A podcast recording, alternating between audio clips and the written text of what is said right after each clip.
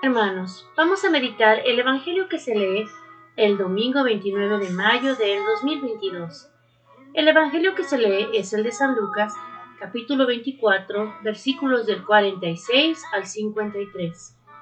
En aquel tiempo, Jesús se apareció a sus discípulos y les dijo, Está escrito que el Mesías tenía que padecer y había de resucitar de entre los muertos al tercer día y que su nombre se había de predicar a todas las naciones, comenzando por Jerusalén.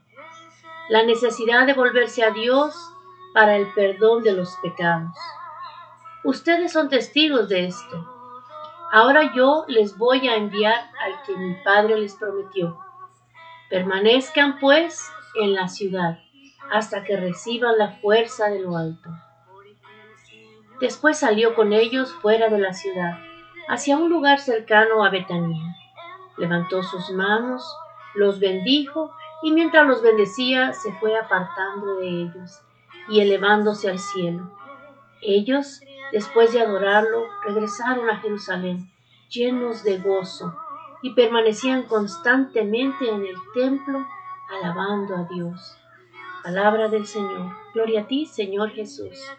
Hermanos, el Señor en este Evangelio nos recuerda el cómo Él tenía que sufrir por nuestros pecados para que nosotros seamos libres. Les dice a sus discípulos, les voy a enviar al que les prometió mi Padre. Se está refiriendo al Espíritu Santo, al Consolador, al que nos va a guiar, al que nos va a recordar cómo Él vivía y cómo quiere Él que vivamos, para que un día estemos con Él. Les dice que permanezcan fuertes en la ciudad, ¿Y ellos qué hacen, hermanos? Se ponen a alabarlo, a alabarlo y se van al templo a esperar, a esperar esa promesa que Dios va a cumplir, porque ya Jesús vino a decírselos. Ya el Señor nos bendijo, hermanos. Ya el Señor nos dejó su Espíritu Santo. ¿Para qué? Para que podamos hacer las obras de caridad, las obras con amor que Él quiere que hagamos unos por otros. El Santo Papa hoy nos dice, a partir de aquel día para los apóstoles, y para todo discípulo de Cristo fue posible habitar en Jerusalén y en todas las ciudades del mundo, también en las más atormentadas por las injusticias y la violencia, porque sobre todas las ciudades está el mismo cielo, y cualquier habitante puede alzar la mirada con esperanza. Jesús, Dios, es un hombre verdadero. Con su cuerpo de hombre está en el cielo y esta es nuestra esperanza, es nuestra ancla, y nosotros estamos firmes en esta esperanza si miramos al cielo. En este cielo habita aquel Dios que se ha revelado tan cercano, que llegó a asumir el rostro de un hombre, Jesús de Nazaret. Él permanece para siempre el Dios con nosotros. Recordemos esto, Emanuel, Dios con nosotros y no nos deja solos.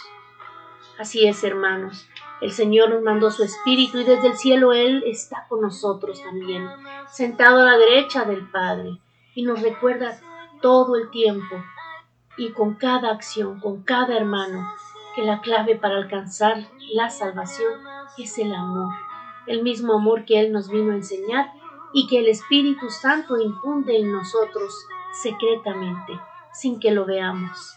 Esa es la bondad que tienes en tu corazón, hermano, el Espíritu Santo, el susurro de esa forma de Dios, del Espíritu Consolador y Guiador.